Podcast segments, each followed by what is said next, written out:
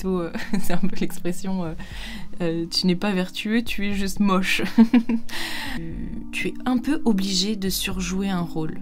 Si tu montres, on va dire, ton, vrai visage, il y a moyen qu'ils se disent Oh non, c'est trop chiant, oh non, j'ai pas envie, oh c'est. En fait, t'as peur en fait de l'abandon tout le temps. C'était tout le temps sur la sellette en fait. C'est les, relations deviennent tellement douloureuses et compliquées qu'en fait t'es obligé de t'es obligé de moins aimer en fait. Donc c'est vraiment c'est vraiment ce que je dis, c'est une douille dans le sens où on te vend l'amour pluriel ou machin et en fait t'es obligé de ouais de tout refouler en fait t'es obligé de refouler une partie de toi qui voudrait se, euh, comment dire, qui voudrait aimer cette partie-là de la vie. T'es obligé de refouler une partie de tes sentiments pour pas mourir de jalousie quand euh, le gars il part euh, en voyage à l'autre bout du monde avec une autre meuf. Vraiment, c'est compliqué. C'est vraiment compliqué et je pense que je tirais beaucoup de fierté bête à me dire, moi, je suis capable de faire ça.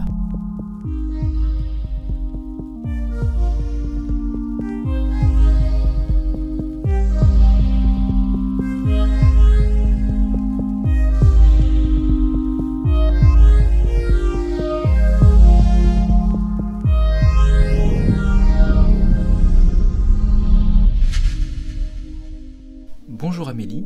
Bonjour Moss. Dans cet épisode, on va essayer de parler un petit peu du polyamour, parce que c'est quelque chose que tu as pu expérimenter, ou en tout cas avec lequel tu as des affinités intellectuelles, si j'ai bien mhm. compris.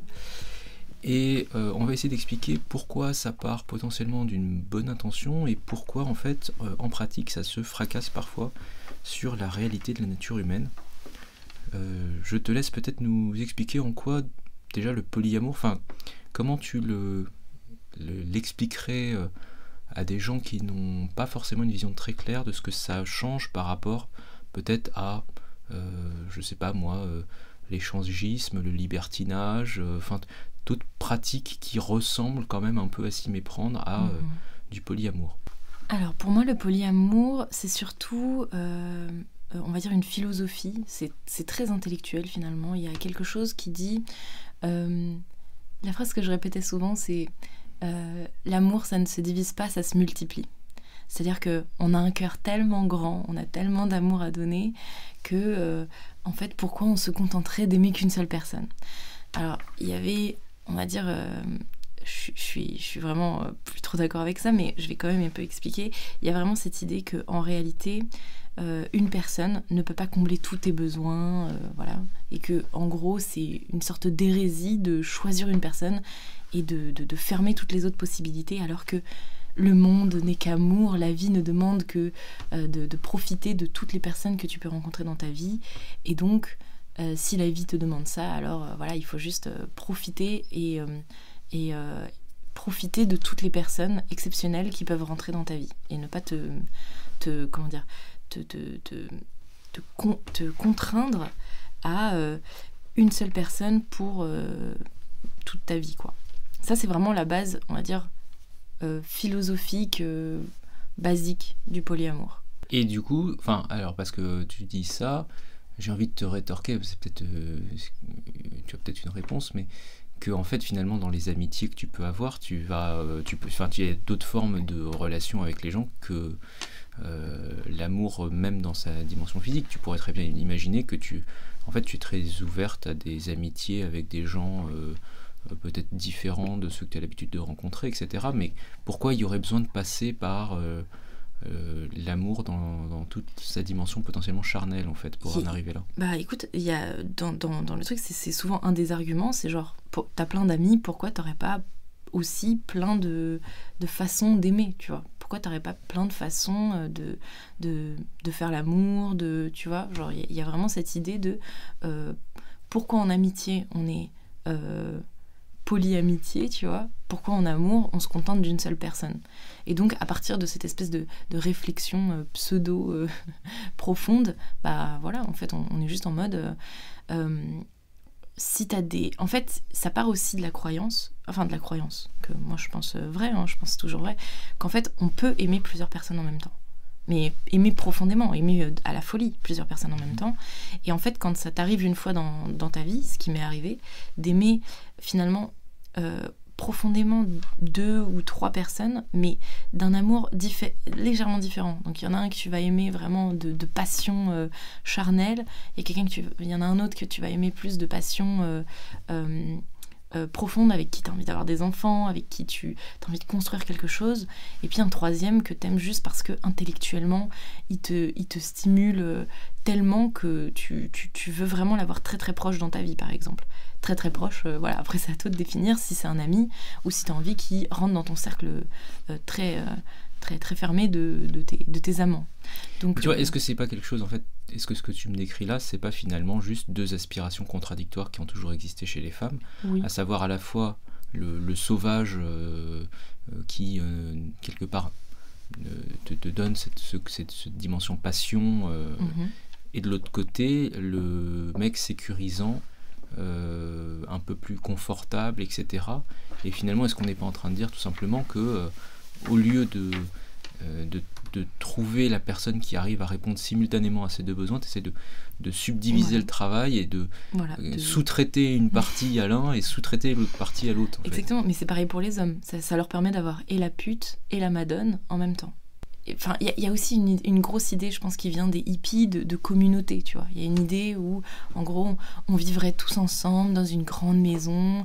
Et en fait, il y, a ce truc qui, pour moi, euh, se casse les dents totalement sur la réalité, où en fait, euh, on est censé aussi être euh, bien s'entendre avec les différents amants de, ton propre, enfin de, de, de, ton partenaire quoi. En gros, on a on a tous plusieurs partenaires et les partenaires entre eux sont censés bien s'entendre. Enfin, tu vois, dans, dans, dans, la version euh, idéalisée du truc, c'est on est tous une gigantesque famille parce qu'après tout, euh, euh, avant, les enfants étaient élevés par tout un village, comme dirait l'adage. Et donc, pourquoi on ne recréerait pas ce genre de petit village? Il y a vraiment une idée de communauté, d'amour de partage. Euh, Mais dans la réalité, ça, ça, marche Parce que franchement, bah, euh, si tu veux, moi je, j'entends la version, j'entends la version hippie, on va tous s'aimer, euh, etc. Mhm. en pratique, j'ai l'impression que dès que ça se stabilise un petit peu, mhm. c'est sur la durée, ça peut pas vraiment marcher. J'ai l'impression qu'il y, aura toujours des préférences, il y aura toujours des compétitions, des rivalités, des.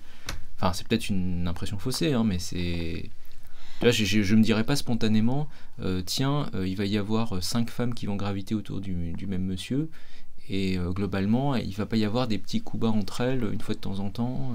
Bah, c'est là où effectivement ça devient un petit peu plus complexe et où en fait la, la, la, théorie s'arrête sur le, le, réel en fait. déjà parce que, bon, moi j'ai plutôt j'ai plutôt euh, évolué dans les milieux euh, euh, polyamoureux parisiens. Donc pas du tout en mode on a une grande maison, on est dans un petit village. Enfin c'était pas du tout la version hippie finalement de, de la chose. Et donc forcément tu, tu, te retrouves forcément en compétition intrasexuelle avec les autres femmes. Mhm. Et on va te dire oui mais c'est le polyamoureux, enfin c'est le polyamour, t'es censé t'entendre avec tout le monde. Et en fait le fait est que ben non, tu t'entends pas forcément euh, avec euh, les, les, autres filles, et encore pire, les, mecs. Bah, surtout si elles sont pas dans les mêmes rôles, en fait. Oui, c'est ça. Elles ont probablement pas les mêmes types de personnalités, les mêmes centres d'intérêt. Enfin, je veux dire, tu, enfin, si toi tu es dans le rôle de euh, la, la, muse et que tu as à côté de toi la fille qui est dans le rôle de la drama queen, par exemple. La drama queen, par exemple. Oui, ok, pourquoi pas. bah, je vois pas comment vous pouvez vous entendre vachement. Enfin, ça me paraît bah. bizarre, tu vois. Ce... Ou alors tout ça n'est qu'un rôle, tu vois. Ou alors euh, chacun joue son rôle et c'est du théâtre. Et... Oui, en fait, il y a un petit peu ce côté, dans le côté. Euh, euh, oui, une personne finalement ne peut pas combler tous mes désirs. Bah, en fait, ça fait que. Comment dire ça, lui donne une bonne excuse pour dire ah oui mais non mais je vais pas te donner ça parce qu'en fait ce truc là moi je, le réserve à je le réserve oui voilà un truc un peu comme ça. Donc en fait tu te retrouves un petit peu coincé parce que il y a un autre ben, truc que je trouve un peu malsain en fait dans ton ta présentation du truc c'est en fait moi je me représente euh, l'histoire. Là toi tu arrives dans un une enfin dans un, univers avec des gens qui ont des règles et qui fixent les règles. Et j'ai hmm. l'impression que quelque part toi tu fixes pas les règles parce que tu es la petite nouvelle qui arrive Ah oui. Et que du coup, en fait, tu peux te faire imposer à peu près n'importe quoi en fonction de la manière dont le type un peu dominant tord le discours pour dire mais tu vois en fait euh, euh, l'idée c'est justement que tu t'ouvres à des nouvelles pratiques, que tu machin et en fait on pourrait vraiment faire passer n'importe quoi euh, juste sous, prétexte, que non mais c'est pour multiplier l'amour, tu vois. Enfin, j'ai une. Après, le, je tiens à préciser quand même. Hein. La vibe générale me plaît pas du tout, tu vois. Quand, tu, quand tu me dis ça, je me dis c'est vraiment l'attrape-nigo pour euh, euh, piéger des petites jeunettes qui, se, qui, qui ont rien compris et qui bah, juste euh, vont croire n'importe quoi derrière et vont accepter n'importe quoi. Et tu dis, euh, tu, tu, là, tu as l'air de, de, de, cadrer le truc un petit peu comme si euh, c'était les, les, mecs, comme, comme ouais. s'il y avait que enfin, j'en sais rien. En hein, fait, dans le polyamour, il y a aussi mm. Euh, pas mal de femmes qui imposent ça. Enfin, il faut savoir que c'est vraiment... Euh, euh, c'est des, femmes plutôt souvent bisexuelles, très assertives, mhm. très, très, qui imposent beaucoup les choses. Et donc, tu as, deux, as, deux catégories pour moi de, de polyamoureux. tu as les mecs un peu alpha, hyper coureurs qui, en fait, au lieu d'être étiquetés, on va dire, comme don Juan, gros queutard, dans comment dire, qui est un petit peu finalement mal vu euh, dans la gauche, en fait, tu te donnes l'étiquette de polyamoureux qui te donne tout de suite une sorte de, supériorité philosophique, morale, etc. Bah, c'est sûr que ça fait mieux de dire euh, moi je veux multiplier l'amour que euh, moi je veux multiplier les plans cul. Exactement, exactement. Mais en fait, dans, dans les faits, finalement, c'est ce, qui, c'est ce qui se passe. Malgré, ça se trouve, ils sont, enfin, moi pour les avoir fréquentés, il y a une vraie bonne intention derrière, si tu veux. Hum, c'est, c'est pas, des fois, c'est même pas c'est même pas euh, comment dire euh, méchant. Enfin c'est pas euh, intentionnellement méchant. Mais en fait dans les faits c'est vraiment ce qui se passe quoi. C'est ça détruit des, des, des, gamines. Et de l'autre côté tu as aussi ces femmes qui à qui ça arrange d'avoir tout un harem autour d'elles de, de, personnes qui sont prêtes à tu vois à répondre à ses moindres petits besoins etc donc euh, franchement, c'est c'est pas, pas spécialement euh, féminin ou masculin ce que je veux dire, c'est juste hmm. spécifique d'un type de caractère. Quoi. Bon, après, les personnages féminins que tu me présentes ont l'air d'être quand même un petit peu masculins. Dans oui, oui, oui, oui, Ok, et du coup, tu, tu dis ça part d'une bonne attention. Ouais. alors, enfin, moi j'ai envie de te dire, on juge un arbre à ses fruits. Euh, c'est quoi les fruits en fait Parce que c'est super cool d'avoir une bonne attention, mais derrière, tu peux en faire un peu n'importe quoi. Et euh, il y a plein de choses qui sont fondamentalement mauvaises qui partent d'une bonne intention. Mm C'est pas parce que ça part d'une bonne intention que d'un seul coup c'est à sauver. Quoi. Tu peux, euh, tu peux te, par exemple, tu prends le communisme, tu peux tuer euh, des millions de gens au nom de l'esprit de partage communiste. Tu vois. Mhm. Moi, je pense, par exemple, je, vais parler surtout du point de vue du coup féminin, qui a été on va dire, moi, j'appliquais beaucoup moins le polyamour que pouvaient l'appliquer euh, mes partenaires, on va dire ça comme ça. Bah, moi j'ai l'impression que dans l'histoire du polyamour, il y, a toujours des, il y a toujours des gens qui sont en mode euh, Plein. don Juan et qui ont euh, 10 personnes qui, euh, qui gravitent autour d'eux. Et de l'autre côté, des gens qui sont en fait genre polyamoureux pour justifier qu'ils se font tromper en permanence, mais qui en pratique sont plutôt quasi monogames en fait. Ouais, j'ai l'impression qu'il y a des personnalités qui sont plus euh, fidèles de manière générale, enfin, tu sais, fidèles euh, intrinsèquement. J'ai l'impression, que c'est ce que j'ai observé. Hein. Il y, a, y, a, des gens qui sont juste naturellement euh, plus enclins juste à, dire non, mais en fait, euh, là, j'ai pas envie d'aller voir quelqu'un d'autre, genre tout simplement, tu vois. Et donc, dans les trucs de polyamour, tu vois un peu ces personnes-là euh, qui sont en mode oui, oui, bah oui, il a, il a quatre autres filles, mais moi, en ce moment, bon, je suis pas, je suis pas très intéressée. En vrai, ça se passe bien entre nous, donc euh, voilà, quoi, ça me suffit. Est-ce que, est-ce que c'est vraiment genre, on a des comportements différents, plus ou moins polyamoureux, ou est-ce que on a les comportements qu'on peut se permettre d'avoir en fait. Mhm, oui, effectivement. Oui, c'est vrai que c'est vrai que peut-être que c'est pas juste un caractère. Peut-être que c'est plutôt, euh, c'est un peu l'expression, euh, euh, tu n'es pas vertueux, tu es juste moche. non, mais je, suis assez d'accord avec ça. Peut-être, peut-être. Il y a, peut-être probablement de ça. je pense qu'effectivement, y a, c'est ça un peu le, défaut que j'ai fini par observer, on va dire, dans, dans dans le comment dire dans le paradigme polyamoureux, c'est qu'en fait, euh, ce qui se passe, c'est que ça donne un petit peu euh, la permission à des gens qui sont assez hauts dans la, dans la hiérarchie sexuelle euh, de se permettre d'avoir un espèce de petit harem de, de, femmes ou d'hommes, du coup, qui sont plus bas dans la hiérarchie et qui vont, comment dire, qui vont accepter bah, comme tu disais, de se faire tromper à répétition, parce que ça leur donne quand même accès à bah, un partenaire de, de qualité, quoi. Est-ce que c'est pas un truc qui a toujours existé en fait? Euh, Parce que tu vois, tu prends les, hommes qui avaient euh, plusieurs maîtresses, tu sais, euh, une femme dans chaque port, enfin ce genre de, mhm. vision un peu du monde. Il y a toujours eu des, hommes qui avaient éventuellement une femme à la maison qui s'occupait des enfants et puis qui en fait à côté de ça avait une, deux, peut-être même trois maîtresses, mhm. etc. Est-ce que est-ce que c'est est-ce qu'on n'est pas en train de réinventer un truc qui a, toujours existé en fait? Et même de, de l'autre côté, hein, j'ai j'ai quelques femmes qui étaient à la base monogames, euh, qui souffraient un peu du truc genre où sont passés les, bonnes, les bons, où sont passés les, les, vrais hommes? Elles étaient un peu dans cette mentalité-là, et dans cette mentalité-là, elles ont fini par me sortir des trucs du style. Mais en fait, moi, ça me dérangerait pas de partager un mec de bonne qualité. Genre, euh, je crois qu'en fait, euh, je, je, pourrais bien le vivre parce que là, c'est tellement la dèche que en fait, finalement, ce serait je, peux concevoir finalement le polyamour. Donc tu vois, ça, marche, je pense. Euh, oui, mais ça, c'est un truc qu'on dit euh, dans la sphère euh, masculine depuis des années, que en fait les femmes préfèrent partager des hommes de bonne qualité, ouais, quitte à n'en avoir que à temps partiel entre guillemets, mhm. que d'avoir à temps plein un homme qui est moyen en fait. Ouais. Et la plupart des femmes préfèrent avoir des standards hyper élevés, mais une partie du temps, que d'avoir des standards un peu rabaissés euh, pendant mhm. euh, le temps plein, tu vois. Ouais, après, encore une fois, ça, c'est vraiment euh, la... Enfin, je veux dire, là, quand une femme dit ça, c'est quand même la théorie. Je veux dire, même dans la Bible, tu vois, entre Abraham et Sarai, sa femme, Sarai, elle est quand même jalouse quand Abraham fait un fils avec la. Mais c'est pareil partout. Enfin, honnêtement, je veux dire. Même avant. Tu prends la polygamie chez les musulmans, quelque chose qui arrive relativement rarement, contrairement, je pense, à un certain nombre de fantasmes euh, euh, de gens qui ne connaissent pas le monde arabe plus que ça. je veux mhm. dire, l'immense majorité des gens du monde arabe ne sont pas polygames. En fait, c'est un truc euh, réservé à une élite de mecs qui a les moyens, qui peut se mhm. permettre d'avoir une maison gigantesque, de subvenir aux besoins de quatre femmes. Enfin, tu vois. Oui, c'est ça. C'est ce que tu peux te payer plusieurs femmes déjà?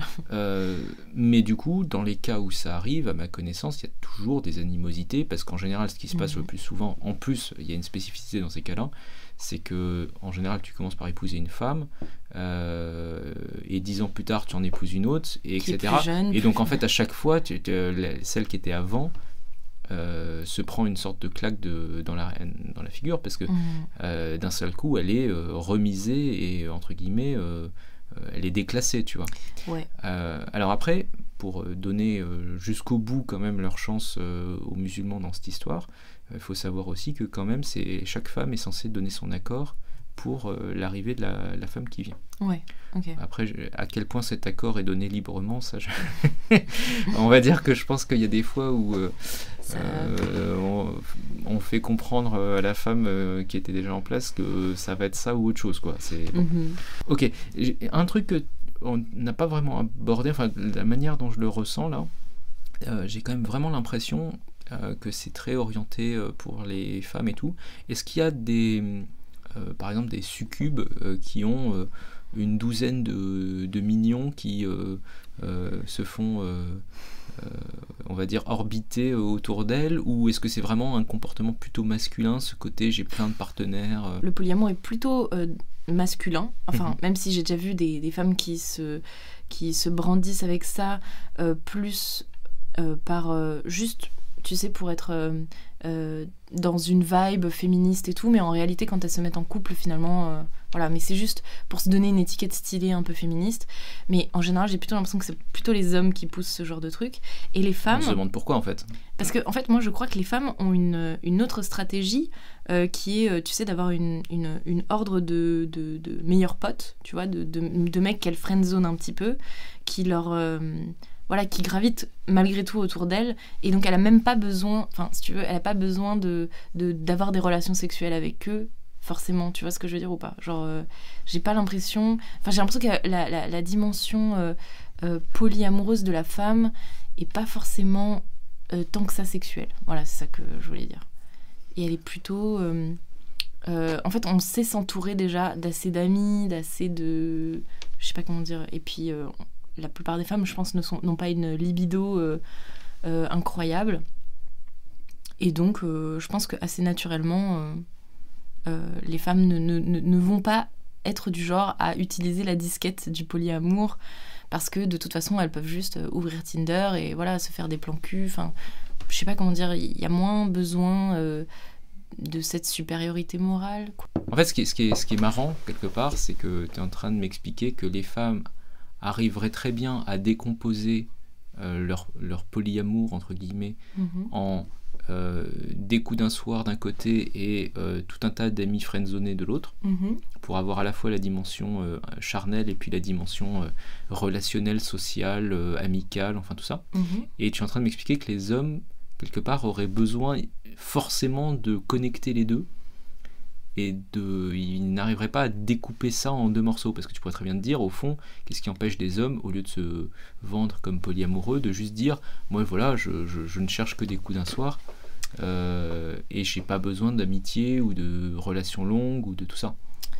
Mais je pense que c'est surtout parce que euh, les femmes euh, sont quand même euh, vachement tu penses que c'est une réaction en fait à, une sorte de crainte féminine du coup d'un soir? Oui, voilà, c'est pour en gros, mais c'est ce que je te dis, c'est une sorte de disquette. Ouais, c'est ça.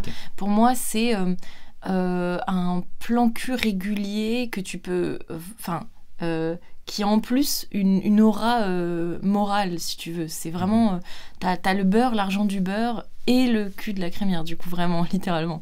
C'est c'est un moyen de, de, on va dire, de, de simplifier tu vois, c'est un, lubrifiant euh, euh, euh, social, social mhm. totalement à l'avantage pour moi des hommes qui l'utilisent, je dirais ça comme ça. Comment tu verrais, toi, par exemple, la durabilité d'une société organisée dans, une forme de polyamour? Pour le coup, la version utopique, tu vois, parce que délaissons les milieux parisiens, peut-être que, mhm. peut que les milieux parisiens ne sont qu'une perversion d'une idée géniale. Et est-ce que tu penses que, typiquement, il pourrait y avoir des, moi, j'ai eu l'impression que souvent, c'était des communautés aussi où on acceptait de départ qu'il n'y aurait pas d'enfants. Et presque c'était ah. mal vu d'en avoir. Enfin... Ah non, non, pas du tout, non. Ah non, vraiment, euh, dans les communautés polyamoureuses euh, utopiques, du coup, beaucoup plus hippie, non, c'est vraiment. Euh, en fait, ça va être génial. les enfants, ils vont pouvoir grandir tous ensemble. ils vont pouvoir avoir plein de. Enfin, en gros, ils auront. en gros, la charge de devoir donner l'amour, euh, euh, tu sais, euh, l'attention, etc., qu'un enfant a besoin, elle va pouvoir se, séparer en plein de parents. Et donc, on va pouvoir vraiment, comment dire, capitaliser, tu vois, sur, sur le mhm. nombre et être vraiment beaucoup plus parfait et beaucoup plus présent finalement pour les enfants que si on était juste deux ou voire même un parent qui doit s'occuper d'un. Parce que tu vois, par exemple, la première expérience euh, que je connaisse, hein, je ne suis pas euh, un expert sur le sujet, de, de d'espèce d'utopie sexuelle euh, de ce qu'ils appelaient le communisme sexuel. C'est la communauté d'Oneida mhm. aux États-Unis, au milieu du 19e siècle. Et c'est beaucoup articulé avec une approche de, en gros, rétention euh, de l'éjaculation pour les hommes, euh, euh, contraception naturelle, etc. Et tu sens pas un esprit où on veut avoir une communauté grandissante avec des enfants, avec une éducation.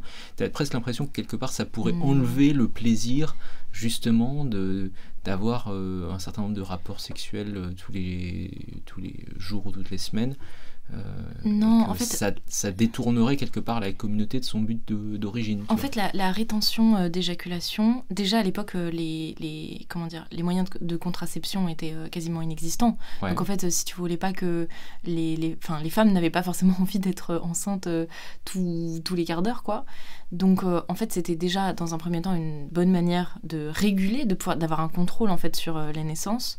Et de deux, je pense aussi, donc faut savoir que la rétention d'éjaculation, c'est aussi un moyen euh, de on va dire maximiser le plaisir euh, pour les deux puisque ça permet de tenir plus longtemps euh, ça permet voilà de multiplier peut-être les partenaires j'en sais rien bref donc on va dire que c'est puis il y a un truc aussi euh, physique, psychologique, euh, presque spirituel, tu vois. C'est genre, tu ne donnes pas ta semence, tu ne donnes pas ton énergie.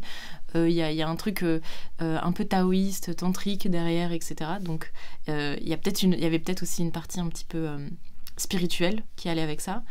Et bref, et je pense aussi, pourquoi c'est possible que ce soit aussi peut-être pour être certain de la paternité, tu vois. Il y a un truc si tout le monde commence à... Parce que du coup, c'est une notion qui a encore un sens dans une communauté comme ça Parce que tu vois, non, là, tu vois, j'ai l'impression que quelque part, ce que tu me décris, finalement, c'est curieusement un petit peu peut-être vers, vers là où on, essaye d'aller. Mhm. Euh, c'est finalement une société où euh, euh, il n'y a plus de rôle de père-mère très figé et où finalement tout le monde peut devenir un peu par substitution le père, la mère, en fonction du type de couple que tu as, en fonction de tout ça. Et euh, Ça, c'est ce qu'ils disent consciemment. Ouais. Mais moi, ce que je me demande, c'est inconsciemment, est-ce que les hommes n'ont pas quand même envie de savoir lesquels sont les siens quand même Malgré tout? Bah, oui, moi, moi, ça me paraît être une évidence en fait. Parce ouais, que tu, si tu vas passer une bonne partie de ta vie à euh, acquérir des ressources et les mettre à disposition d'un mhm. enfant, euh, tu veux savoir que c'est ton enfant en fait. Et en plus, c'est peut-être un peu égoïste, hein, entre guillemets, tu vois, mais quand tu te quand tu vas tous les jours bosser euh, pour euh, gagner de l'argent ou je sais pas quoi mhm. et euh, que tu, tu te tues à la tâche pour élever un enfant tu, tu veux être sûr que c'est le tien quoi et du coup moi je pense que on va dire que le du, du point de vue féminin je pense que les femmes de ces communautés là elles s'en fichaient un peu dans le sens où de toute façon elles étaient sûres que c'était leur enfant tu vois mais je pense que le fait que les hommes faisaient l'effort parce que c'est quand même du travail hein, de travailler la rétention d'éjaculation et tout c'est c'est quand même, euh, comment dire, une, une, technique qu'il faut euh, pratiquer sur un petit peu le long terme pour euh, la maîtriser. Et je pense que c'était un moyen pour eux de savoir un peu, avec un peu plus de précision où est-ce que leur énergie allait dans, dans tous les sens du terme. quoi. D'accord. Mais peut-être inconsciemment même, hein, tu vois. Genre, on va dire que moralement, il y avait toujours cette... ce, tout le monde appartient à tout le monde, mais en fait, dans les faits, il y avait quand même un contrôle très beaucoup plus strict que ce qu'on pense des, naissances et des...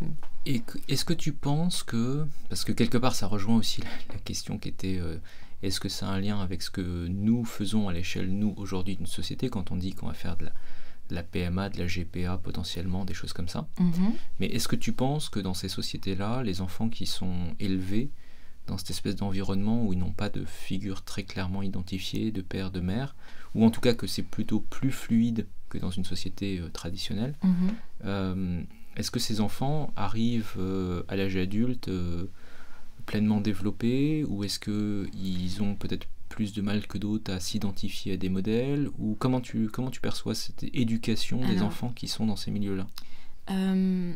Alors, il y a, y a des les études commencent à arriver donc on ne sait pas encore trop donc apparemment euh, ça n'aurait pas tant d'impact que ça. Le, truc qui a le plus gros impact là en ce moment de, sur ce qu'on voit, c'est surtout les familles monoparentales. En fait, c'est euh, finalement euh, s'il y a Il vaut mieux avoir quatre deux papas parents, que quatre papas, papa. exactement, mhm. c'est ça. En fait, euh, si tu as quand même une, une, sorte de dualité, tu vois, même euh, dans, les couples homosexuels par exemple, si tu as quand même une mère qui est euh, un peu plus masculine et une mère qui est un peu plus féminine, bah ça sera déjà beaucoup plus équilibré que genre juste une mère. Donc, je, si tu veux, pour l'instant, c'est à peu près la seule chose qu'on peut dire, des chiffres, et même moi, personnellement, j'ai pas, j'ai pas rencontré spécifiquement de d'enfants qui étaient issus de ce genre d'union, euh, tu vois, polyamoureuse ou homosexuelle, etc. Donc franchement, euh, pour l'instant, on peut pas dire grand chose. Je pense qu'on verra les, vraies conséquences de ce genre de, structure euh, d'ici d'ici quelques années, je pense. Mais pour revenir au truc polyamoureux, que là, il y a une sorte de, fin, de phase un peu de mode du polyamour ou est-ce que c'est un truc qui est qui est qui grossit toujours ou c'est enfin, j'ai eu l'impression que le hmm. sommet de la mode était avait été atteint il y a peut-être un ou deux ans à mon époque et et que on, est un peu sur la pente descendante de ce truc là est-ce que je me trompe peut-être parce que il y a beaucoup de de personnes et de filles peut-être comme moi aussi qui se rendent compte de la douille peut-être je sais pas en tout cas moi les personnes que que je fréquente euh, on a fait ce chemin-là. Donc je sais pas si j'ai un biais, tu sais, du fait que mon entourage s'est rendu compte euh, de la douille qu'en fait on nous mettait depuis euh, quelques années et de l'arnaque en fait émotionnelle et intellectuelle qu'a pu être le polyamour. Donc je sais pas si je suis biaisée et que ça se trouve le truc bat encore son plein à Paris dans certains milieux. C'est possible. Hein. C'est même vraisemblable. C'est même très vraisemblable. Mhm. Mais en tout cas, c'est vrai que là, je commence à sentir que le vent tourne un petit peu parce que, euh, et chez les hommes et chez les femmes, euh, parce que je pense que, euh, effectivement, la, la, misère sexuelle augmente énormément. En fait, si tu veux, c'est des stats qui ont été faites par Tinder. Ils se sont rendus compte, en fait, qu'il il y, avait il y avait 80% des femmes qui, match, qui matchaient seulement 20% des hommes. Et donc, tu avais 80% des hommes qui se retrouvaient un petit peu dans une sorte de clairement misère sexuelle en fait. Parce que du coup, le polyamour fait que un homme peut avoir euh, énormément de conquêtes. Euh, et du coup, ça, réduit euh, drastiquement, on va dire, l'accès au sexe pour plein de personnes. Tu parlais tout à l'heure d'une douille en disant que, tu, que tu, avais compris. Qu'est-ce que tu entendais exactement par là? Qu'est-ce que tu as, entre guillemets, expérimenté ou découvert par la pratique qui t'a déplu, qui t'a fait évoluer? Parce qu'on est parti sur une belle histoire au début, tu mhm. vois, on allait multiplier de l'amour. Et là, euh, tu es en train de me dire, oui, on a compris la douille. Euh, qu'est-ce qui s'est passé en fait? En fait, le, le, truc avec le, le, couple, on va dire l'équipe qu'on est censé former euh, dans la vie avec quelqu'un, quand tu es polyamoureux, en fait, tu, es un peu obligé de surjouer un rôle. Parce qu'en en fait, si tu montres ton vrai visage à l'autre. Si tu lui montres toutes tes blessures, euh, tout... Euh, et puis même... Enfin, ok, je vais, je vais développer après, mais euh, si tu lui montres, on va dire, ton, ton vrai visage, il y a moyen qu'ils se disent « Oh non, c'est trop chiant. Oh non, j'ai pas envie. Oh, c'est... » En fait, t'as peur, en fait, de, de l'abandon tout le temps. C'était tout le temps sur la sellette, en fait. Donc, on va dire que, par exemple, admettons que t'es la Madone, tu vois, t'es la petite femme qui va lui préparer à manger, qui va lui faire des câlins. On va dire, t'es es le soutien affectif de, de, son, de, son, de son harem. Bah, en fait, tu vas te retrouver, toi, euh, complètement euh, encadré dans ce rôle-là. Et dès que tu essayes, toi, de sortir de ce rôle-là, d'être euh, pleinement toi, avec toutes tes facettes, en fait, tu te fais direct recadrer en mode non, ça, c'est pas ton rôle. Et ce rôle a fini par complètement m'étouffer parce que ça a euh, asséché toute une partie de, ma personnalité euh, profonde en fait. Et euh, Est-ce que finalement c'est pas pire que. Enfin, tu sais, souvent tu entends les, féministes dire oui, on, enferme les femmes dans des, rôles de genre, etc. Est-ce que c'est pas en fait encore pire qu'un rôle de genre? Parce que c'est un sous-rôle de genre. Exactement, bah, c'est totalement ça.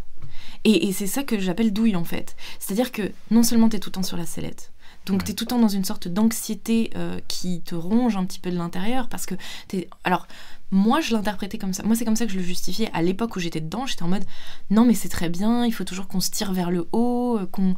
Euh, qu'on tu vois, ça, me force, moi, à devoir gérer ma jalousie. Euh, si je trouve qu'en fait j'ai un petit peu grossi, ben, je vais tout de suite être en insécurité. Donc c'est bien, ça va me pousser à, à, à, refaire bien mes régimes parce que voilà, c'est un moyen de se tirer vers le haut et de toujours être meilleur et de pas se laisser aller comme les gens qui sont en couple fermé et qui, dès qu'ils sont en couple fermé, se mettre à, se laisser aller, tu vois. Et en fait, au bout de 5, 6, 7 ans, en fait, tu te rends compte que c'est ultra anxiogène, que c'est euh, destructeur pour une grande partie euh, même de, ton évolution personnelle en fait, parce qu'il y a toutes des parties de toi que tu, ouais, que tu répresses, que tu euh, refoules pour ne pas sortir de, voilà, de, ton, de ton petit rôle qu'on t'a assigné. Et c'est des fois, ben, tu, tu, tu vas voir ailleurs du coup, tu vois. Mais en fait, quand tu es quand même hyper attaché, euh, ce qui a été mon cas, à la personne principale, on va dire, c'est quand même... Et puis, non mais je vais dire un, autre truc aussi, c'est que, en fait, j'ai eu des relations avec d'autres gars, mhm. et un truc qu'on m'avait pas expliqué, c'est qu'en fait, les, les, gars sont hyper territoriales quand même, faut le dire. Et quand tu es déjà attaché à un autre mec, euh, les autres mecs qui, ont, qui sont un petit peu alpha et un petit peu territorial aussi, qui ont un petit mhm. peu de, voilà, de, de sens du, de, de l'appartenance quand même, euh, qui ont des valeurs justement, ces mecs-là, les mecs bien, quelque part, ils n'acceptent absolument pas euh, que tu sois avec un autre gars en fait. Tu leur dis bonjour, euh, en fait moi je suis polyamoureuse, ils te disent ah non non mais en fait, euh, c'est pas possible. Et donc toi t'es un petit peu le cul entre deux chaises en mode bah, en fait lui il est pas mal, en plus il est là, il, aimerait bien faire des enfants, moi je suis pas tout à fait sûre. Enfin tu sais c'est le mec bien un peu sécure et tout. Et, et tu te dis bah ouais, mais avec lui, avec l'autre, ça fait déjà 5 ans que je suis avec lui. C'est un peu mon, mon, la personne avec qui j'ai cultivé le plus de trucs profondément. Et donc en fait, à chaque fois, tu, finis par faire un choix entre euh, bah, le polyamour qui finalement te, te, démolit à long terme ou euh, un mec qui serait peut-être un chouïa moins bien. Et puis en plus, c'est le début d'une relation, mais il faudrait que tu coupes du coup les liens avec tous les autres. Enfin, tu vois, c'est vraiment non-stop des choix comme ça. Euh, genre, je sais pas comment dire, mais en fait, tu te retrouves avec des choix cornéliens comme ça, euh, absolument horribles, euh, qui qui devraient pas qui devraient pas arriver quoi. Donc c'est ça qu'on n'explique pas trop aux femmes, je pense aussi dans on va dire, la douille polyamoureuse. Alors, j'ai eu plusieurs questions euh, de ton témoignage là. Mhm. Euh, première question que je me suis posée, c'est est-ce que tu avais pu tester d'autres rôles que celui du support euh, émotionnel, etc. Est-ce que tu as, pu tester, parce que tu vois, tu dis j'ai été dans ce rôle-là, mhm. est-ce que quand tu as pu peut-être expérimenter avec d'autres personnes, en fait tu changeais de rôle complètement ou est-ce qu'en fait tu étais systématiquement toujours dans le même rôle? D'une fois sur l'autre mm, Non, c'est vrai que j'ai justement avec d'autres gars, j'ai expérimenté d'autres rôles. Mais en fait, le truc, c'est que en fait, c'est vraiment euh, un kidnapping émotionnel, c'est un, mm. euh, comment, comment elles disent euh, Un yo-yo mental? Non, enfin oui, mais non, je pensais plutôt une emprise. voilà, je cherchais le mot. c'est une emprise en fait, si tu veux. tu, tu, te fais tellement euh, si tu veux, il y, a un sentiment de honte en fait qui s'installe. Quand, quand je dis mhm. que tu, tu refoules le, ces, parties-là de, toi, c'est parce qu'en fait, elles se font euh, euh, taper dessus dès qu'elles s'expriment en fait. Et donc, à chaque fois que tu l'exprimes, tu te fais taper dessus. En fait, finalement, au bout d'un moment, il y a une sorte de, de, de honte à l'exprimer même. Et donc, des fois, tu le ah, tu le testes un petit peu avec un autre mec, mais automatiquement, en fait, tu as une sorte d'autocensure euh, euh, qui s'installe et, totalement malsaine, en fait, qui, rend beaucoup, beaucoup de relations totalement toxiques. Mais après, je suis pas en train de dire que c'est la faute du mec euh, précisément. Je veux mhm. dire, c'est vraiment juste la, la structure de ces relations qui, dans l'essence même, que ce soit devoir gérer la jalousie, devoir gérer le fait que, ben, en fait, c'est surtout valable pour les hommes parce que, enfin, c'est surtout le polyamour est surtout rentable pour les hommes parce qu'en fait, finalement, quand t'es une femme, euh, t'es très très vite, euh, euh, comment dire, ben tu peux pas avoir vraiment beaucoup beaucoup d'hommes dans le sens où tu peux pas avoir beaucoup d'hommes de qualité. Si tu veux, tu peux avoir un alpha et peut-être avoir quelques bêtas à côté qui accepteront cette situation, mais au final, tu les mets dans la même situation que toi tu es avec le premier, si tu veux. C'est, une sorte de répercussion de, hmm. toxicité euh, euh, qui, se répertorie d'un étage à l'autre que je trouve absolument immonde, enfin atroce, quoi. Tu, on ne devrait pas devoir. Enfin, je veux dire, oui, bien sûr, dans l'idée, c'est génial, mais en fait, est-ce qu'on a envie d'une société complètement gangrénée de, relations toxiques euh, dans tous les sens, tu vois? Après, honnêtement, en pratique, est-ce que, quelque part, même sans le dire, même sans, qualifier comme polyamoureux. Il n'y a pas des tas d'hommes aujourd'hui qui font ça aussi, tu vois.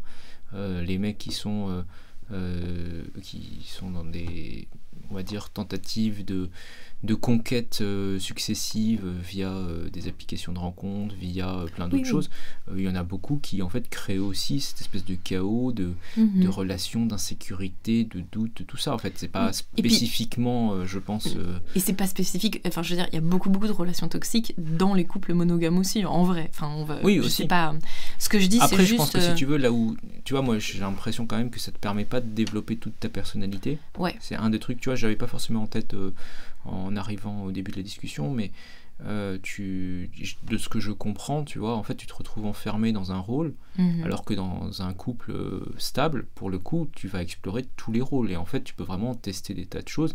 Et tu peux, euh, si tu as envie de changer de rôle, avoir un coup envie d'être la fille aux petits soins qui fait des bons petits plats. Et puis, si tu as envie le lendemain d'être dans un rôle un petit peu plus aguicheur ou que sais-je, bah tu peux en fait. Et je pense que c'est une, idée qui est un peu, enfin là c'est juste, il y a un proverbe anglais qui dit ça, mais je pense que as l'idée un peu partout dans le monde, en fait, ce, Mhm. concept que tu veux parfois des facettes différentes de la personnalité en fonction des endroits. Mhm. Et je pense que si tu veux, dans un, couple monogame euh, stable, en réalité, tu es obligé d'avoir plusieurs facettes parce que la vie te force à avoir plusieurs facettes. Tu vois, c'est- ce qui me fascine un peu dans ton, ton cas là, c'est que j'ai l'impression que vraiment tu t'es. Pour le coup, tu vois, c'est- un peu paradoxal parce qu'en fait, on te l'a présenté comme une libération. Et, en fait, tu t'es vraiment fait enfermer dans la cuisine, tu vois. C'est c'est ça qui est drôle. c'est- bah, c'est un peu le paradoxe. Et c'est c'est exactement la raison pour laquelle j'appelle ça une douille. Ouais. Euh, c'est vraiment, euh, je pense. Alors, je dis pas, il y a peut-être des cas dans lesquels ça a marché. Il y a peut-être euh, vraiment des communautés dans lesquelles le polyamour, euh, enfin voilà, euh, l'homme ou la femme a vraiment profondément aimé et, laissé l'espace à ces femmes, enfin tu vois. Mais j'ai la sensation que quand même, je veux mettre en garde notamment les jeunes femmes et les jeunes hommes qui sont plutôt techniquement un peu plus bas dans la hiérarchie. Donc par exemple, les... les... Mais eux, de toute façon, les- je pense qu'ils pratiquent pas le polyamour en fait. Enfin, Bah si, si, si, ils peuvent. si- Non, ils acceptent que leur copine soit polyamoureuse. D'accord, C'est ok. pas exactement la même chose. je vois ce que tu veux dire.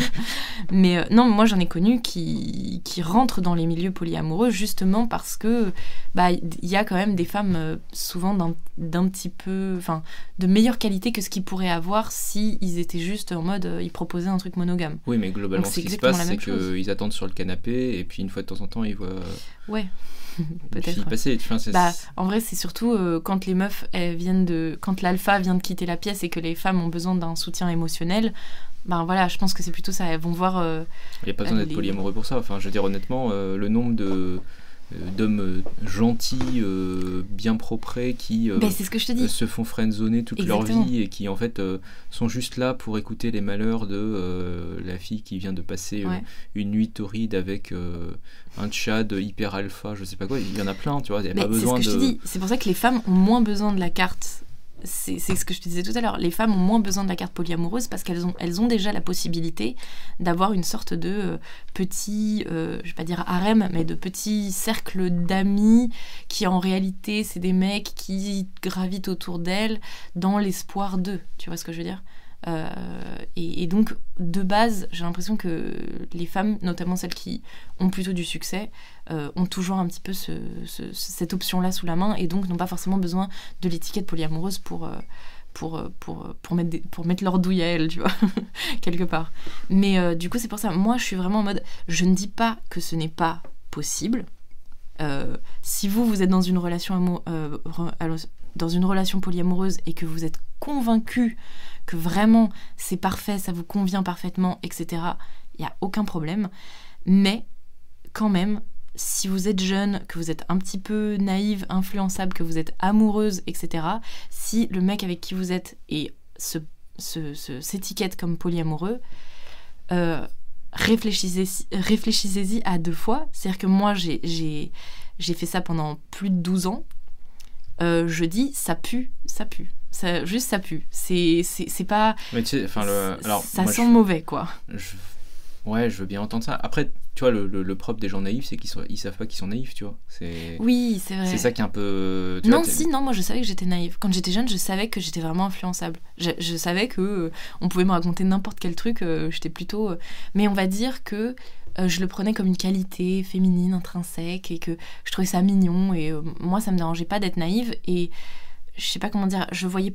Oui, en fait, le truc, c'est que tu sais que t'es naïf, mais naïf, mais tu ne Mais sais pas le danger. en fait, tu, tu- tu- toujours ne des- comprends. tu vas toujours te trouver des excuses pour Oui. te dire que tu rentres pas dans le cas où tu penses être euh, euh, en danger, tu vois. ouais, ouais. C'est ouais. ça le truc, c'est que à chaque fois tu te dis ouais je suis naïf certes, mais là vraiment ça a pas l'air d'être comme d'habitude. Enfin tu vois, tu t'excuses toujours en fait. Totalement, totalement, c'est exactement ça. Donc bon, bref, je dis juste, si vous avez la possibilité de remettre en question euh, juste à votre, le- à votre niveau euh, ça, ça peut être une bonne chose parce que vraiment, sur le long terme, j'ai l'impression que c'est assez nocif à, à l'échelle individuelle comme à l'échelle euh, globale en fait, de ce que ça fait vraiment dans la société.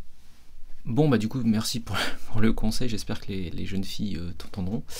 Euh, une autre question que je me posais quand même par rapport au polyamour, c'est est-ce que c'est pas aussi quelque chose qui est très en fait euh, lié à l'âge Est-ce que c'est pas quelque chose que tu peux te permettre de faire quand tu as 20 ans et que en fait j'ai enfin peut-être que je me trompe hein, mais l'impression que j'en ai c'est que globalement, une femme polyamoureuse, ça a tendance un petit peu à disparaître à partir de la trentaine et que ça finit éventuellement par devenir une libertine un peu bizarre euh, à 40 ans, mais, pas plus en fait. Je, euh, Est-ce qu'il n'y a pas des besoins féminins qui sont jamais assouvis par le polyamour en fait?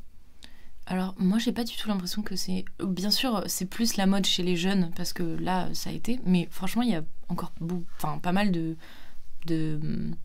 de femmes je pense qui sont encore un peu euh, poly encore une fois euh, c'est compliqué parce que les femmes utilisent moins la l'étiquette polyamoureuse. Mais tu vois, dans les cercles polyamoureux, euh, tel que tu me les as un petit peu hmm. décrits, j'aurais tendance à penser que si tu veux, le, le type de 35 ans qui peut avoir à peu près toutes les filles qu'il veut va pas forcément se précipiter sur des femmes de 40 enfin ou, alors elles ont des talents particuliers qui m'échappent mais euh, euh non alors je suis d'accord avec ça je suis d'accord que effectivement c'est plutôt euh, les jeunes filles qui peuvent se permettre en fait la problématique c'est surtout que quand tu arrives à 30 ans euh, bah, déjà, un, t'as probablement euh, compris la douille. De deux, t'as quand même ce qu'on appelle l'horloge biologique. Et moi, quand j'avais 16 ans, euh, je me foutais de la gueule de toutes les femmes qui me parlaient de l'horloge biologique.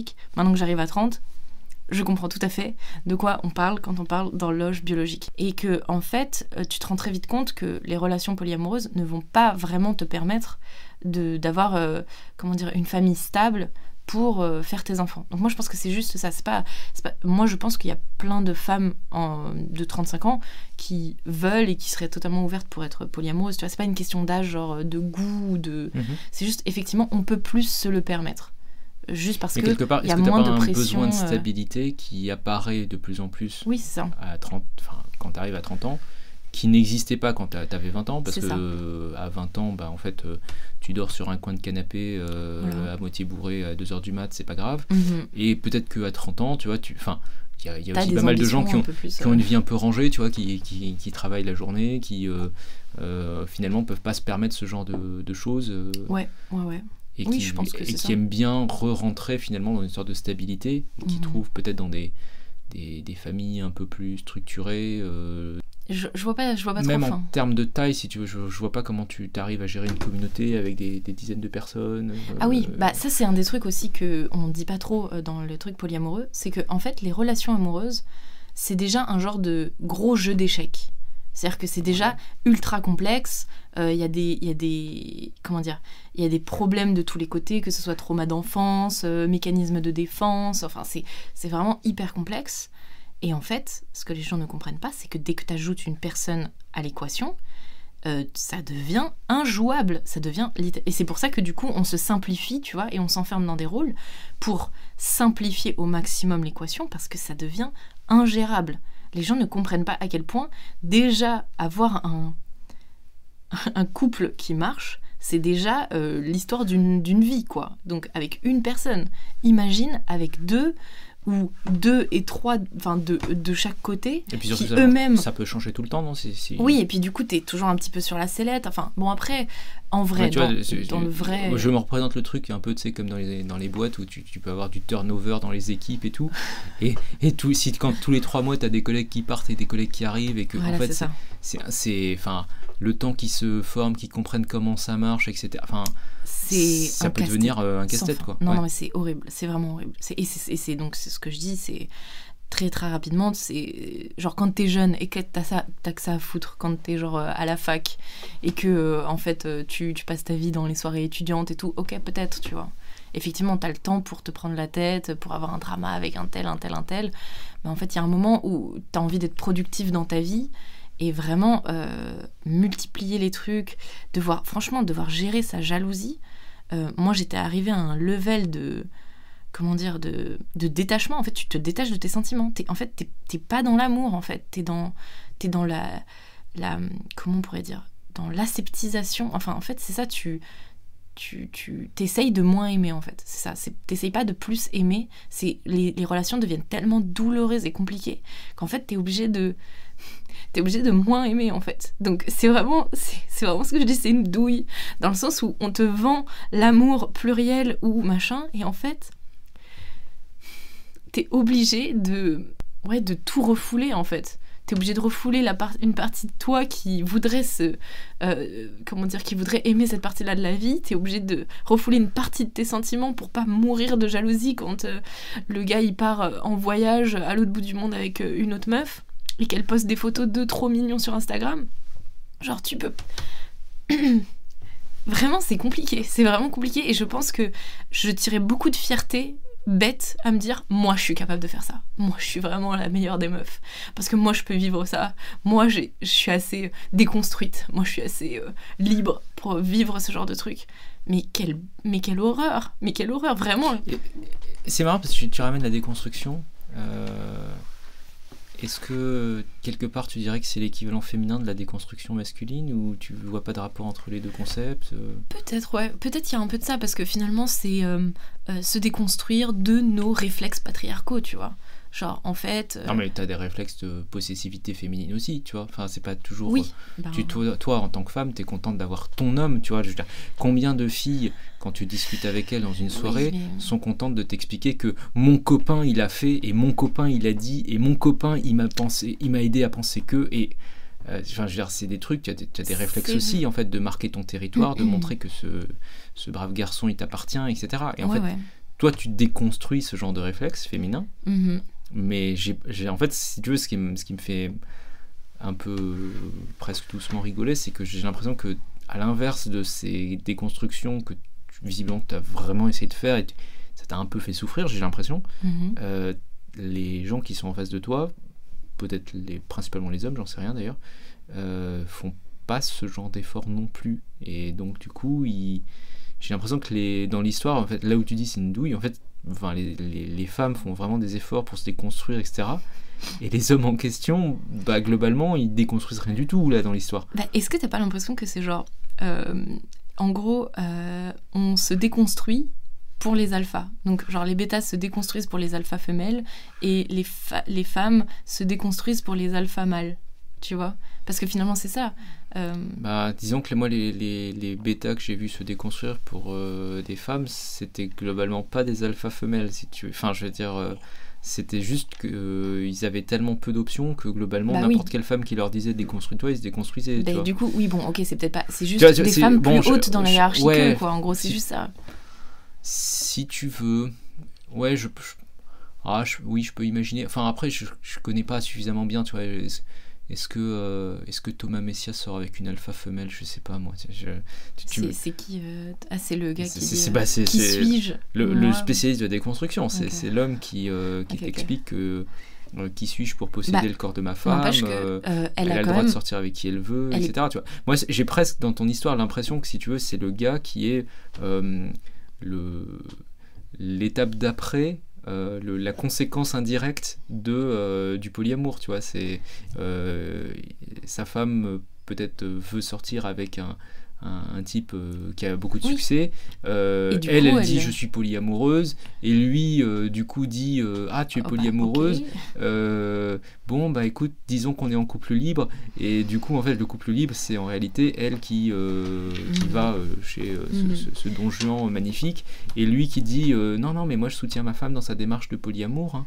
Et, et, ça s'arrête là, tu vois. Mhm. Non, mais c'est ce exactement ce qu'on disait tout à l'heure. En fait, c'est vraiment un, un, truc de, de, de en cascade en fait. C'est euh, les mâles alpha qui rendent les femmes en dessous euh, euh, polyamoureuses, qui elles-mêmes rendent un peu polyamoureux, pas polyamoureux, un peu par. Un spectateur du polyamour. moi, pour moi, c'est, tu vois, c'est ça la réalité. Spectateur du polyamour, c'est pas. C'est que, c'est qu'en fait, ils y participent pas du tout. Enfin. Mais du coup, imagine, enfin, moi. Je suis sûr que Thomas Messia a beaucoup de succès par, par, par ailleurs, mais je. je bien entendu, on ne doute pas. Bien sûr, ne n'en doutons pas. Mais j'ai quand même l'impression que euh, comment dire, il, lui est dans une logique exclusive, alors que sa mhm. femme non, tu vois. Et, c'est un peu, c'est un peu, enfin, je veux dire, c'est pareil, c'est pas non plus complètement neuf, ça a toujours été un peu ça. Les, tous les gens qui te parlent de couple libre, en réalité, dans le couple libre, il y en a un des deux qui veut aller voir ailleurs, et l'autre euh, qui, quelque part, accepte passivement que l'autre aille voir ailleurs, en se disant que peut-être un jour il fera pareil, mais, en pratique, il le fait jamais, tu vois. C'est du coup, euh, vraiment, je trouve ça. Enfin, tu vois, moi, je vois comment moi ça me touche vraiment, même d'en parler là, tu vois, le fait de le fait de juste réévoquer ce truc-là, quoi. C'est, euh, euh, je me dis, mais ça doit être horrible. Enfin, est-ce qu'on peut avoir aussi un peu d'empathie pour les gars qui sont en bas? Parce que moi, au final, je suis au milieu, tu vois. Je suis même pas la pire, euh, la pire dans, dans, le truc. C'est-à-dire que j'ai quand même vécu le, truc, tu vois. Donc là, tu dis, il y a des, en dessous, il y a encore des spectateurs où c'est encore pire. Genre, est-ce qu'on peut avoir un petit peu de compassion aussi pour ces, pour ces gars-là J'ai envie de retourner la question. Ah. Est-ce qu'on peut avoir de la compassion pour les gars qui sont en haut? Ouais, bah oui, bah ça c'est encore un autre, euh, ça c'est encore un autre problème. Non mais est-ce que eux aussi ils ont pas, enfin tu vois, non mais totalement. soyons, soyons, euh, soyons deux minutes euh, peut-être un peu dans le, théâtre de l'abstrait, tu vois, de, de mhm. l'absurde. est-ce que au fond eux, dans leur rôle en apparence privilégié, ils n'ont pas aussi des difficultés, des doutes, des angoisses. Des... Peut-être qu'ils se lèvent tous les matins euh, paniqués à l'idée qu'une euh, une verrue leur pousse sur le nez et que d'un seul coup ils perdent tout leur charme. tu vois, est-ce que est-ce qu'ils n'ont pas aussi des tonnes de drama à gérer euh, qu'ils auraient probablement pas à gérer s'ils faisaient le truc? Un peu en secret, sans trop le dire. Enfin, tu vois La particularité de, de, ces gars-là, c'est que justement, ils ne gèrent, ils n'ont pas à gérer le drama. Enfin, si on. Est-ce que, est-ce que le drama se gère tout seul entre les filles et eux, ils sont juste là, ils attendent, ils attendent sur le, sur le canapé en disant bon battez-vous les filles et puis euh, celle qui l'emporte, euh, c'est pour ce soir euh, et puis les autres, on verra. On avait une blague ouais. où en fait, moi, on, je faisais ce qu'on appelait le SAV. C'est-à-dire que, en gros, il, dégomme une meuf dans tous les sens du terme. Donc, genre, juste, voilà, il avait une, copine à côté. Euh, ensuite, il se passe un truc un peu nul, quoi. Genre, un drama arrive. Et c'est moi qui fais le, SAV. Donc non seulement, tu vois, c'est ça qui est un peu... C'est que, si tu veux, lui, sa technique, c'était... Euh, la technique, dès que ça devient trop compliqué, j'ai pas le time, je lui avais dit au début que j'allais lui briser le cœur, oui, parce que du coup, il y a un peu le disclaimer au début, tu vois, c'est bon, je suis polyamoureux, euh, voilà, j'ai tout, euh, j'ai tout, tous ces trucs-là dans ma vie, euh, je, suis, un boss, je fais, tout ça, je suis, méga cool. Donc en fait, je vais te briser le cœur, ne t'approche pas de moi, c'est pas une bonne idée, t'es pas assez, t'es pas assez solide pour ça. Et toutes les meufs qui sont, ah non, mais évidemment que je suis assez solide, n'importe quoi, Et en fait, ensuite, elles se font littéralement rouler dessus. Et, et ensuite, bah ouais, en fait, le SAV, soit, c'est, euh, soit elles ont des bons amis qui les aident, soit moi, très souvent, je faisais un peu de SAV pour gérer justement le drama en interne, quoi. Donc en fait, si tu veux, oui, on peut avoir de la compassion pour eux si tu veux, mais mais il y a quand même euh, relativement, oui, ils avaient plus de, ils ont probablement plus de drama que d'autres, mais enfin quand même ça va quoi. Enfin, je veux dire, euh, en général, ils ont peut-être des impératifs de, de performance aussi ces gens-là, non? Bon, Est-ce que c'est quelque chose dont ils se préoccupent Bah oui, mais non, en fait, parce qu'en fait, si tu veux, c'est quand tu veux. Je sais pas, franchement. Tu vois, t'as as des regards de. Il y a des tas de gens qui t'expliquent qu'il faut déconstruire, euh, notamment chez les hommes, mhm. cette espèce d'idée que tu dois être performant, que tout ça. Et ça, c'est dans des, dans des petits couples tranquilles, hein, tu vois, euh, des petits couples où mhm. euh, monsieur, madame se voient tous les soirs, dorment dans le même lit tous les soirs, se posent pas trop de questions. J'imagine que quand on est à la tête d'un empire, d'un empire comme ça, pareil, et qu'on on brise des cœurs à la chaîne, mhm. il faut aussi être performant à la chaîne, non? Enfin, est-ce que c'est quelque chose qui les préoccupe ou pas du tout, ces gens-là? Mais en fait, alors c'est là où tu vois euh, tout le féminisme. Parce que tu vois, peut-être que euh, en fait, c'est un mal pour un bien, tu vois, en tant que femme. Est-ce que, est que tu n'as pas accès à, des performances extraordinaires que tu pourrais pas te payer autrement, tu vois? Parce que c'est pas ça un peu la promesse de départ. ouais, ouais, ouais, mais en fait, j'ai pas l'impression que le. En tout cas, dans les gars que j'ai rencontrés euh, qui étaient comme ça, j'avais pas l'impression que il y avait une si grosse pression que ça de... En fait, tu vois, j'ai l'impression qu'on est, on pardonne beaucoup mieux. Enfin, on est plus dans l'empathie et la compréhension. Euh, quand euh, c'est un alpha qui juste, euh, voilà, il, je sais pas comment dire, qu'il soit performant ou pas, en fait, finalement, on lui pardonne un petit peu. Enfin, j'ai l'impression, j'ai l'impression que le, truc de la compétition de, comment, tu dis, le devoir de L'impératif de performance. L'impératif de performance, voilà. J'ai l'impression que l'impératif de performance, euh, il est surtout euh, pour les gars qui, justement, euh, ont quelque chose à prouver, entre guillemets. Si tu veux, le, le, truc de l'alpha, c'est quand même qu'il a rien à prouver. Et en fait, s'il bande pas, limite, c'est toi qui culpabilise parce que t'es pas assez belle, quoi. ou n'importe quoi en fait. Enfin, je sais pas comment te dire, c'est il y a pas y a pas tant cette pression enfin de, de ce que j'ai vu de l'intérieur. hein. Mhm. Après peut-être que à l'intérieur de leur tête, euh, c'est un truc de malade et voilà.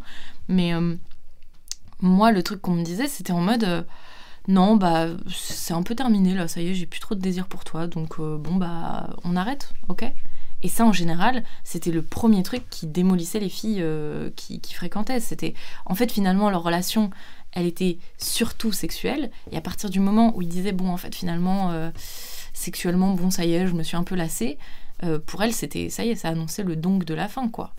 Et c'est ce qui, en général, se passait.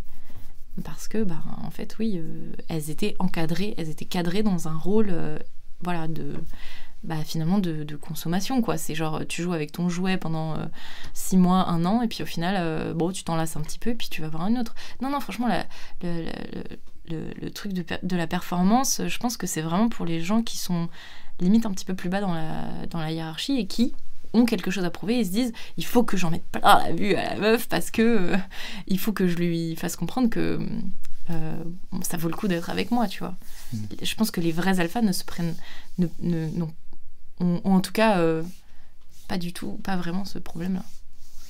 Ok, intéressant. Enfin, je sais pas, après, peut-être que je me trompe, peut-être que peut-être qu'il y a des mecs qui ont l'air alpha, mais qui en fait euh, se mettent euh, grave la pression, ce qui prouve une sorte de non-confiance en eux, et donc finalement, peut-être qu'ils sont pas vraiment alpha, mais en tout cas, dans, le, dans, le, dans la vraie vibe des vrais gars que j'ai rencontrés, moi, c'était plutôt. euh, c'est si, si ça marche pas, c'est de ta faute. C'est. Oui, mais tu vois, moi je trouve marrant. Bon, on avait vaguement abordé ça, je crois, dans une- un autre podcast. L'histoire du, tu sais, le orgasm gap euh, Oui, euh, tel que présenté. En fait, ben, est-ce que c'est pas aussi parce que quand tu ne fréquentes que des gens qui n'en ont pas grand-chose à faire, tu, tu as un gap forcément, tu vois. ouais, ouais, ouais, tu, tu, tu, tu demandes pas grand-chose parce que tu sais que t'as- tu peux pas trop demander, quoi, c'est ça? Je suis pas, enfin, tu vois, je- moi ça fait partie des, des- des remarques. J'ai vraiment l'impression que c'est des remarques de euh, presque de bourgeoise sexuelle, si on peut tenter ce concept, Mhm. euh, que de dire oui, mais en fait, euh, les hommes ne nous font pas assez jouir, des choses comme ça. Euh, Est-ce que au fond, l'homme moyen fait pas plus attention Ouais. que ça, tu vois Ouais. Mais quand tu es une bourgeoise sexuelle, tu ne vas viser que des, des grands patrons sexuels, on va dire. Mhm. Et donc tu t'intéresses assez peu à ce que fait le prolétaire et tu dis au prolétaire regardez les grands patrons comme ils me traitent, euh, Oui, euh, etc. bah, Tu vois, j'ai l'impression d'un, enfin, je, je file une métaphore un, un petit peu communiste sur les bords, mais euh, dans l'idée, tu vois, je sens qu'il y a peut-être un truc où on applique à des catégories de gens des choses qui ne sont, qui ne leur correspondent absolument pas. Tu vois. Et ben moi je suis totalement d'accord avec ça et c'est justement ça qui m'a du féminisme en grande partie parce que j'étais en mode par exemple quand euh, les gars commençaient à dire not all men not all men not all men et en fait je me suis vraiment interrogée pourquoi euh, pourquoi pourquoi on dit not all men? Et c'est là où tu sais j'ai fait ma catégorie de euh, mépris euh, enfin de misogynie de mépris et de misogynie de ressentiment Mm. parce qu'en fait, si tu veux, il y a, on, on on- nous, on fréquente, enfin, on va dire, euh, les bourgeoises sexuelles, comme tu dis, on fréquente que euh, les, les misogynes de mépris, qui sont euh, une infime partie de, de, la population. Et en fait, si tu veux, ensuite, on va donner des leçons ouais, à, des, à des gars qui finissent par être misogynes de ressentiment, parce qu'en fait, ils ont, ils ont pas le choix, parce qu'en fait, ils se font traiter comme de la merde, alors que eux ne sont même pas concernés, tu vois, par ce dont on parle. Donc oui, non, je suis totalement d'accord avec cette, cette, cette vision du truc, quoi. C'est... En définitive, du coup, j'aimerais, euh, juste pour euh, quelque part conclure ou acheminer euh, notre discussion vers une conclusion, mhm. Est-ce que tu penses que quelque part on peut résister à l'appel du polyamour quand on est une fille jeune de 16, 17, 18, 19, euh, que sais-je, euh, qui voit ça euh, vanté sur YouTube, sur TikTok euh, Il y a eu quand même un certain nombre de gens, alors je ne veux pas donner de nom, mais il y a quand même eu un certain nombre de, notamment youtubeuses, euh, qui ont beaucoup vendu le polyamour comme étant un peu une solution à à peu près tous les problèmes. Est-ce qu'on peut Mhm. résister à cet attrait ou est-ce qu'en fait euh, tu penses que c'est une sorte d'erreur qu'on est forcé de faire à un moment dans sa vie euh, ah, pour pouvoir progresser et passer à autre chose? Euh, J'ai l'impression que c'est dans, dans notre société là maintenant, Ouais, là maintenant. ouais, c'est assez dur d'y passer, de la même manière que c'est un petit peu dur de garder sa virginité par exemple. de vouloir, tu sais, d'avoir. En fait, c'est dur d'avoir vraiment des valeurs de manière générale. Et donc, soit tu es protégé, c'est-à-dire que tu es dans un environnement. Soit tu es, protégé, tu es dans un environnement de type, euh, euh, je sais pas, religieux, avec, euh, avec une famille, un entourage très proche, etc. Et là, tu peux te, permettre, en fait, de d'être protégé et de maintenir ces trucs-là. Soit tu te fais forcément un moment corrompre et effectivement, la comment dire, l'erreur va être faite à un moment. Mais après, euh, je, pense quand même euh, que on n'est pas tant que ça, il n'y a pas tant de bourgeoises que ça. Je sais pas comment dire. Il y a quand même beaucoup de, de prolos euh, qui, qui, sont là et qui juste font ce que tout le monde a toujours fait et qui, enfin tu vois, j'ai l'impression que c'est quand même des réflexions euh, peut-être que les réseaux sociaux vont justement contaminer toutes les, toutes les, toutes les strates de la société, mais j'ai l'impression que pour l'instant, ça reste quand même. Ça se euh, diffuse du, du haut vers le. c'est ça. Enfin, tu vois, c'est les, les, élites, entre guillemets, qui lancent une, euh, une tendance, et, puis ensuite, les, par mimétisme, René Girard en parlerait probablement mieux que moi, mais tu as une sorte de mimétisme qui se propage. Totalement. Donc, là, en fait, on va dire que pour l'instant, je pense que c'est encore une problématique, on va dire, de bourgeoise sexuelle, comme on dit. J'aime bien, c'est mignon, c'est vraiment bien. Euh, c'est encore une problématique de bourgeois sexuelle à, l'heure d'aujourd'hui. Donc ça veut dire que si tu es dans les milieux justement de, de bourgeois sexuels, bah oui, forcément, tu vas forcément devoir quelque part faire l'erreur. Parce qu'en fait, tu vas, tu vas automatiquement tomber amoureuse des mauvais gars. C'est ça la vérité, en fait. C'est t'es es jeune, tu tombes amoureuse et tu te fais bon bah voilà, tu te fais bolos une fois, tu te fais bolos deux fois, au bout d'un moment tu puis un jour t'écoutes ce podcast et tu te dis ah c'est vrai que je sais pas si on aura cette vertu hein. mais voilà et tu te dis ah peut-être qu'effectivement je, suis en train de me faire prendre des douilles.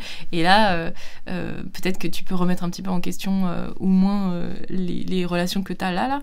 Mais je pense qu'effectivement si la tendance continue à être dans la promotion euh, euh, euh, comment dire, sans honte de, ce genre de truc, effectivement, ça va se propager dans toutes les strates de la société. Et là, je sais pas, enfin, ça va vraiment devenir inquiétant. Une autre question que je me suis posée, et ce serait peut-être mon mot de la fin en termes de questions. on a beaucoup dit oui, il faut que les femmes fassent attention aux hommes qui leur parlent de polyamour. Est-ce que fréquenter une ancienne polyamoureuse, c'est un red flag? Pour un homme ou pas Est-ce qu'on est qu'on peut euh, conserver une structure psychique à peu près cohérente quand on est passé par, euh, je sais pas, 10 ans de polyamour euh, Ou est-ce que en fait c'est nécessairement un entre guillemets mauvais signe? Bah, je suis, conscient que tu as une sorte de conflit d'intérêt dans, cette, question. J'ai un conflit d'intérêt clair dans cette question, mais je vais essayer de répondre le plus sincèrement possible.